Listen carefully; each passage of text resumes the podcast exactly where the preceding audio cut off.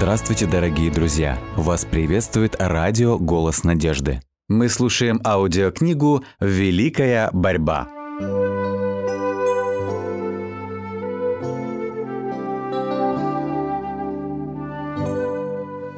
Глава 20. Великое религиозное пробуждение.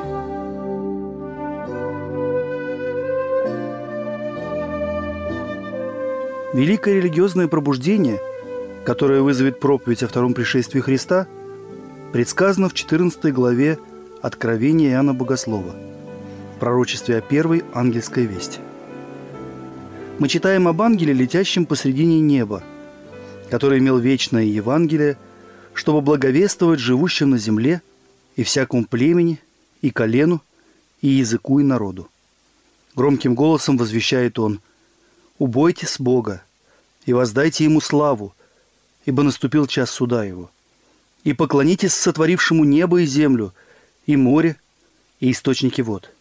Откровение, глава 14, стихи 6 и 7. Важность этого предостережения подчеркивается тем, что возвещено оно ангелом.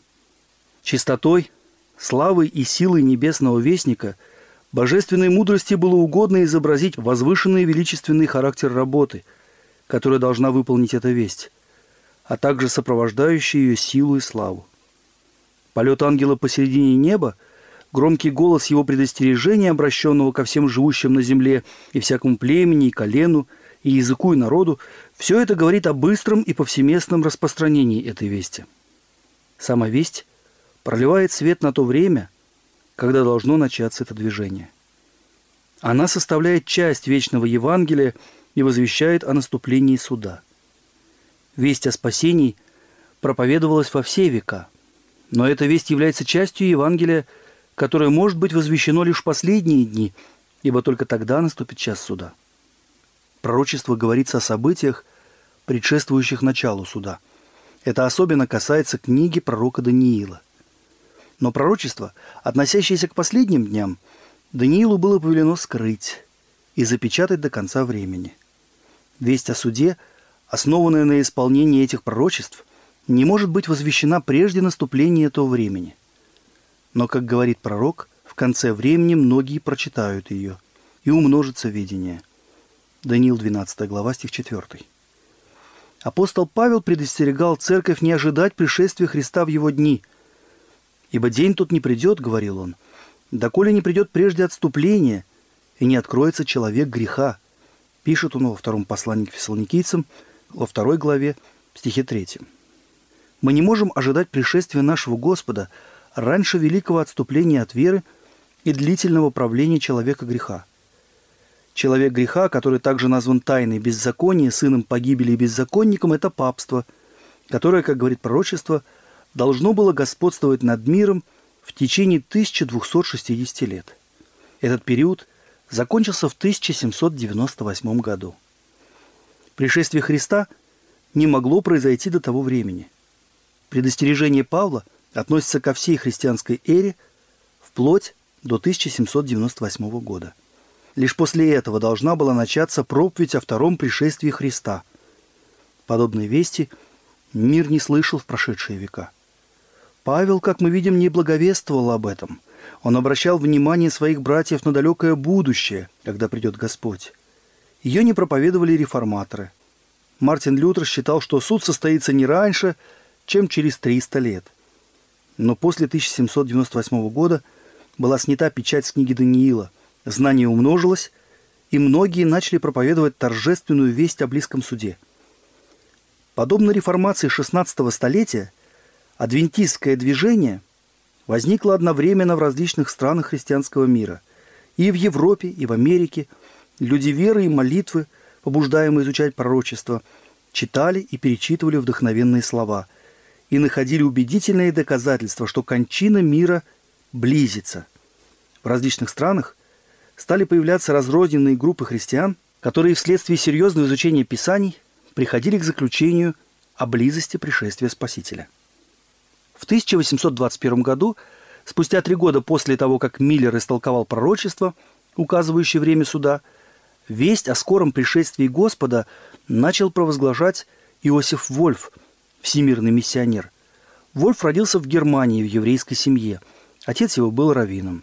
Еще в детстве он убедился в истинности христианской религии. Обладая живым ищущим умом, он внимательно прислушивался к беседам, происходившим в доме его отца, где ежедневно собирались посвященные иудеи и рассуждали о надеждах и чаяниях своего народа, о славе грядущего Мессии и восстановлении Израиля. Услышав однажды об Иисусе из Назарета, мальчик начал расспрашивать о нем. «Это был очень умный еврей», — ответили ему. «Но он объявил себя мессией, и иудейский трибунал осудил его на смерть». «Но почему, — продолжал расспрашивать мальчик, — разрушен Иерусалим? И почему мы в рабстве?» «Увы», — ответил ему отец, — «так получилось потому, что мы, иудеи, убивали пророков». Вольф высказал предположение о том, что, возможно, и Иисус был также пророком. Иудеи убили его, ни в чем не виновного. Эта мысль настолько захватила его, что, несмотря на все запрещения посещать христианскую церковь, он зачастую подолгу стоял у входа в храм, слушая проповедь. Ему было всего семь лет, когда он однажды похвастался своему престарелому соседу-христианину о блестящем будущем, ожидающем Израиль по пришествии Мессии. И старик по-доброму сказал ему, «Дорогой мальчик, я скажу тебе, кто настоящий Мессия. Это Иисус из Назарета, которого распяли твои предки, так же, как и древних пророков. Иди домой и читай 53 главу Исаии, и ты сам убедишься в том, что Иисус Христос есть Сын Божий. Он пришел домой и, читая указанную главу, изумлялся, как точно исполнилось пророчество Мессии в жизни Иисуса из Назарета. А может и в самом деле его сосед-христианин прав? Мальчик обратился к своему отцу за разъяснением этого пророчества – он натолкнулся на такое упорное, суровое молчание, что больше никогда уже не осмеливался затрагивать эту тему. Но это лишь усилило в нем желание больше узнать о христианстве. Родители мальчика самым тщательным образом скрывали от него истину, к которой он стремился. Но когда ему было всего 11 лет, он покинул отцовский дом и отправился в мир, чтобы приобрести образование, избрать себе религию и профессию. Некоторое время он жил у родственников, но вскоре его оттуда прогнали как вероотступника, и, оставшись без приюта и без денег, он принялся сам прокладывать себе жизненный путь на чужбине. Скитаясь с места на место, он старался приобретать знания, поддерживая свое существование уроками иврита. Благодаря влиянию наставника-католика он принял римско-католическую веру и решил стать миссионером среди своего народа. С этой целью он несколько лет спустя поступил в католический миссионерский колледж в Риме. Но вскоре его независимые суждения и откровенные высказывания – навлекли на него обвинения в ересе. Он открыто нападал на злоупотребление духовенства и настаивал на необходимости реформ. Вначале он пользовался особенным расположением папских представителей, но в конце концов его изгнали из Рима. Под постоянным и неусыпным надзором церкви он переезжал с места на место, пока наконец стало очевидно, что он никогда не смирится с римским игом. В конце концов его сочли неисправимым и предоставили свободу действий. Тогда он решил отправиться в Англию и, приняв протестантскую веру, стал членом англиканской церкви. После двухлетнего обучения он в 1821 году начал свою миссионерскую деятельность. Приняв великую истину о первом пришествии Христа как мужа скорбей, изведавшего болезни, Вольф видел также и то, что пророчества столь же ясно указывают на его второе пришествие в силе и славе и указывая своему народу на Иисуса из Назарета как на обетованного Мессию и на его первое пришествие в унижении, как на жертву за грехи людей, Вольф также учил их, что Христос явится во второй раз, как царь и освободитель. И Иисус из Назарета – истинный Мессия, говорил он, которому пронзили руки и ноги, которого, подобно Агнцу, вели на заклание, который был мужем скорбей, изведавшим болезни – который после того, как скипетр отошел от Иуды и законодательная власть очресла его, пришел в первый раз. Но он придет его второй раз на облаках небесных, и с трубой архангела, и станет на горе Елеонской, и владычество, которое некогда было дано Адаму над всем творением, и которое он потерял, будет передано Иисусу. Он будет царем над всей землей. Стенание и плач прекратятся, и повсюду будут раздаваться песни хвалы и благодарности – когда Иисус придет во славе своего Отца со святыми ангелами, мертвые во Христе воскреснут прежде. Это и есть то, что мы, верующие, называем первым воскресением. Тогда и среди животных произойдут перемены, и они покорятся Иисусу воцарится всеобщий мир, и Господь снова взглянет на землю и скажет «Вот, весьма хорошо». Вольф верил, что пришествие Господа близко. Его толкование пророческих периодов и определение времени Великого Конца незначительно расходилось со временем, указанным Миллером. Тем, кто указывал на слова Писания, о дне же и часе никто не знает, полагая, что люди вообще ничего не должны знать о близости пришествия, Вольф отвечал, «Разве наш Господь сказал, что день и час никогда не будут известны? Разве Он не дал нам знамение времени, чтобы мы знали хотя бы о близости Его пришествия – подобно тому, как можно узнать о близости лета по распускающимся листьям смоковницы? Разве мы так и должны пребывать в неведении, если он сам учил нас не только читать книгу пророка Даниила, но и разуметь ее? И в той самой книге Даниила, где сказано, что слова будут запечатаны до конца времени, то есть времени пророка, сказано также, что многие прочитают ее. Еврейское выражение «наблюдая и размышляя о времени», и относительного этого времени – умножится ведение. Наш Господь, как видно, предупредил нас не о том, что приближение этого времени не заметим, а о том, что точно о дне и часе никто не будет знать. Напротив, Он прямо говорит, что через знамение времени нам многое будет открыто, дабы мы готовились к Его пришествию, подобно тому, как когда-то Ной приготовлял ковчег. Относительно общепринятой системы истолкования или искажения Писаний Вольф писал – большая часть христианской церкви отклонилась от правильного понимания Писаний и обратилась к призрачной системе буддистов, которые верят, что счастливое будущее человечества заключается в том, что люди будут беспрепятственно перемещаться по воздуху, и что христиане думают, что когда написано «иудей», они должны читать «язычник», под Иерусалимом понимать «церковь», а под землей – «небо» под пришествием Господа понимать прогресс миссионерских обществ, а восхождение на гору Дома Господнего они толкуют как большое классное собрание методистов.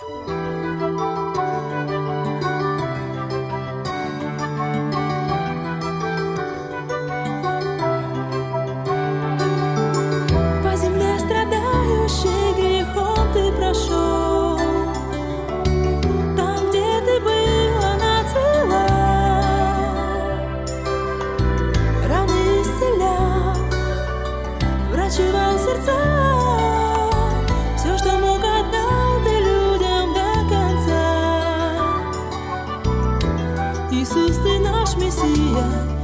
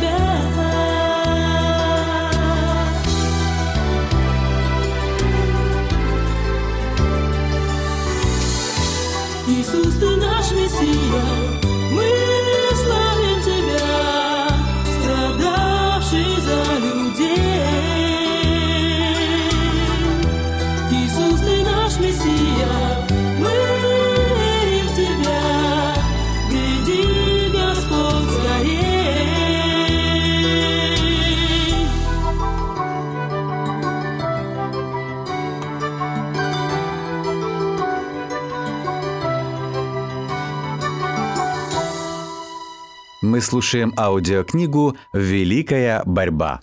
В течение 24 лет, с 1821 по 45 год, Вольф побывал в Африке, включая Египет и Абиссинию, в Азии, объехав Палестину, Сирию, Персию, Бухару и Индию. Он побывал и в Соединенных Штатах, а по пути проповедовал на острове Святой Елены.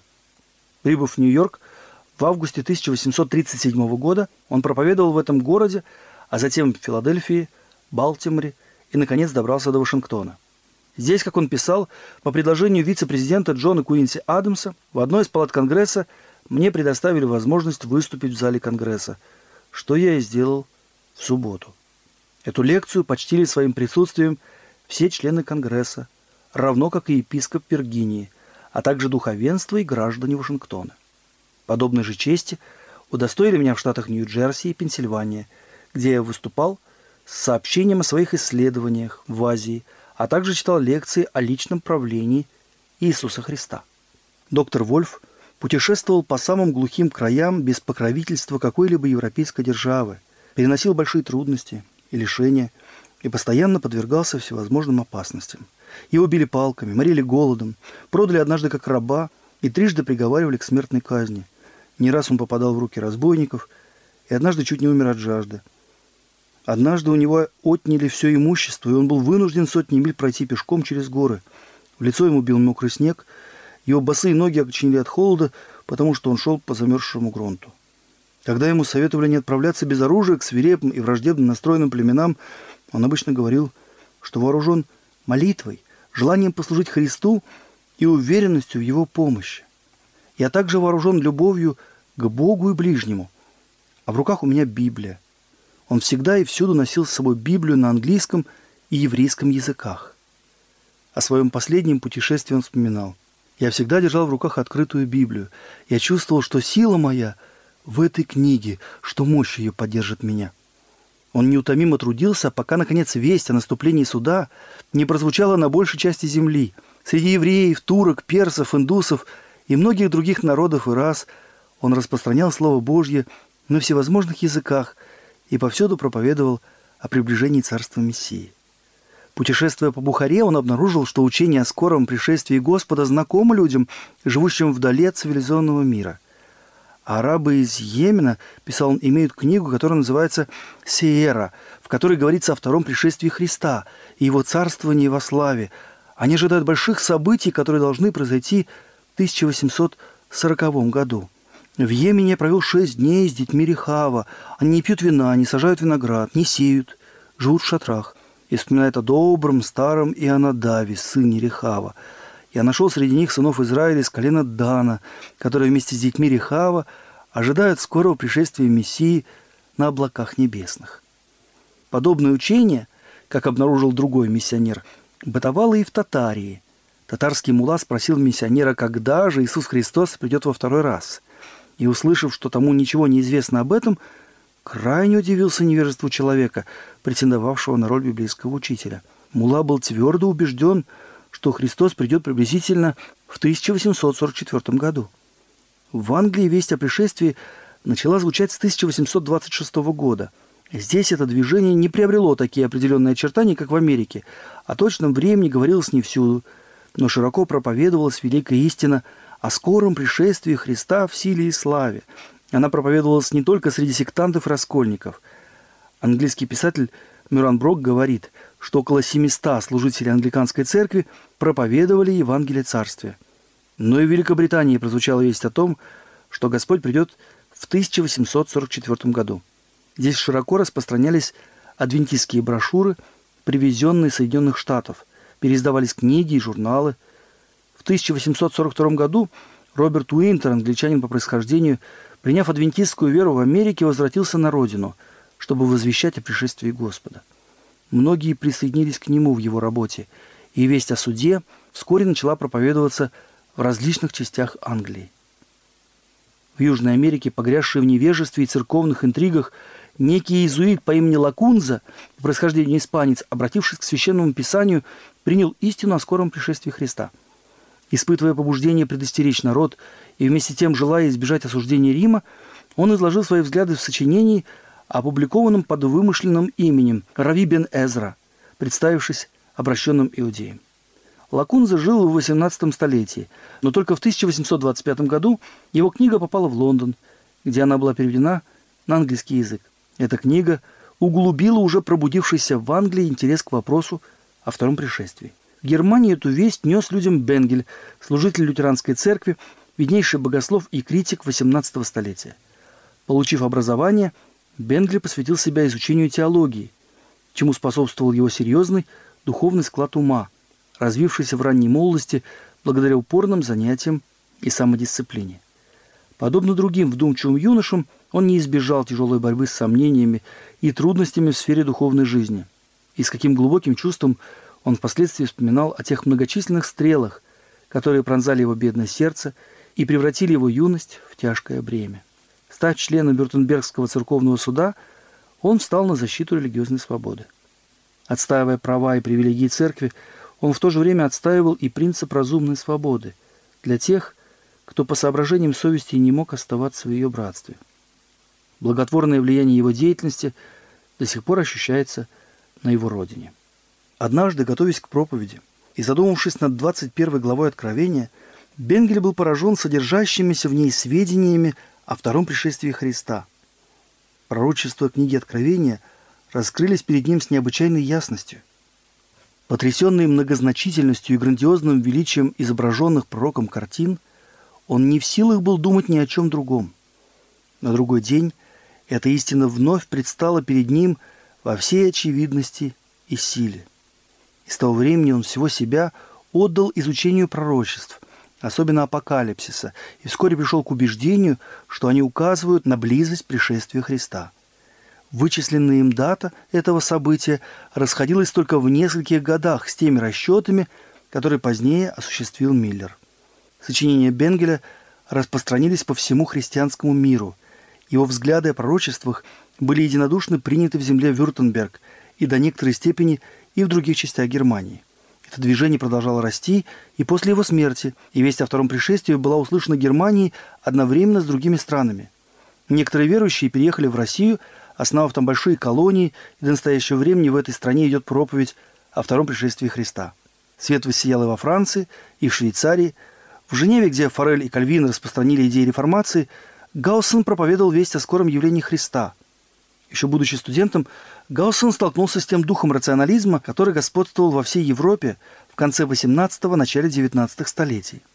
И даже приняв духовный сан, он не только ничего не знал об истинной вере, но был склонен к скептицизму. В молодости он очень интересовался пророчествами. Прочитав древнюю историю Ролана, он обратил внимание на вторую главу книги Даниила и был поражен удивительной точностью, с которой исполнились пророчества, что было отражено и в исторической летописи. Это было доказательством богодухновенности Писания, которое впоследствии, подобно якорю, удерживало его на плаву среди опасностей жизни. Рационалистические учения – не приносили ему удовлетворения. Лишь погрузившись в изучение Библии и постоянно стремясь к еще большему свету, он спустя некоторое время пришел к настоящей практической вере. Продолжая размышлять над пророчествами, он пришел к выводу, что пришествие Господа близко. Потрясенный торжественностью и значимостью этой великой истины, он хотел поделиться ею с людьми, но всеобщее убеждение в загадочности пророчеств Даниила и их непостижимости – явилось серьезным препятствием на его пути. Наконец он решил последовать примеру Фореля и начал работу с детьми, надеясь впоследствии заинтересовать и родителей. Позже, говоря об этом методе, он писал, «Я очень хочу, чтобы всем было понятно, почему я обратился в начале своей работы не к взрослым, а к детям. Я сделал это не потому, что истина, которую я возвещал, была незначительной. Напротив, именно истину, представлявшую собой величайшую драгоценность, я желал изложить в самой доступной для понимания форме. Мне очень хотелось быть услышанным, но я опасался, что этого не произойдет, если сразу обратиться к взрослым. Поэтому решил пойти к самым младшим. Я собирал детей, рассуждая так, если группа моя растет, если видно, что им интересно, что они понимают, о чем идет речь, и рассуждают о слышанном, значит, я могу надеяться и на второй подобный кружок. И взрослые, в свою очередь, убедятся, что стоит посидеть и поразмышлять об этом предмете. Когда это происходит, дело движется вперед. Ожидания Гаусена оправдались. Обратившись к младшим, он заинтересовал и старших. Его церковь была переполнена внимательными слушателями. Среди них часто оказывались влиятельные ученые люди, чужестранцы, приехавшие в Женеву. И весть о втором пришествии распространялась и в других краях. Ободренный успехом, Гаусен опубликовал свои лекции в надежде, что исследование пророческих книг заинтересует и церкви, где служение совершается на французском языке. Публикуя наставления для детей, писал Гаусен, я, по сути дела, обращаюсь к взрослым, которые часто пренебрегают этими книгами, ссылаясь на их непостижимость и таинственность. Что ж тут непостижимого, если их понимают дети? Я очень хотел познакомить свой приход с этими пророчествами. Они представляются мне очень своевременными. Их изучение поможет нам приготовиться к надвигающимся испытаниям, поможет бодрствовать, с надеждой ожидая Иисуса Христа. Несмотря на то, что Гаусен был одним из любимых проповедников Женевы, совершавшим свое служение на французском языке, спустя некоторое время его отстранили от работы. Суть обвинений, выдвинутых против него, заключалась в том, что вместо безжизненного и рационалистического церковного катехизиса он при наставлении молодежи пользовался Библией. Впоследствии он стал учителем богословской школы, а по воскресным дням по-прежнему продолжал учить детей Библии в виде вопросов и ответов. Его исследование пророчеств также вызвало большой интерес. С профессорской кафедры, со страниц своих книг, со своего учительского места он на протяжении долгих лет посылал людям благотворные мысли, направляя внимание многих пророчествам, указывающим на близость пришествия Господа.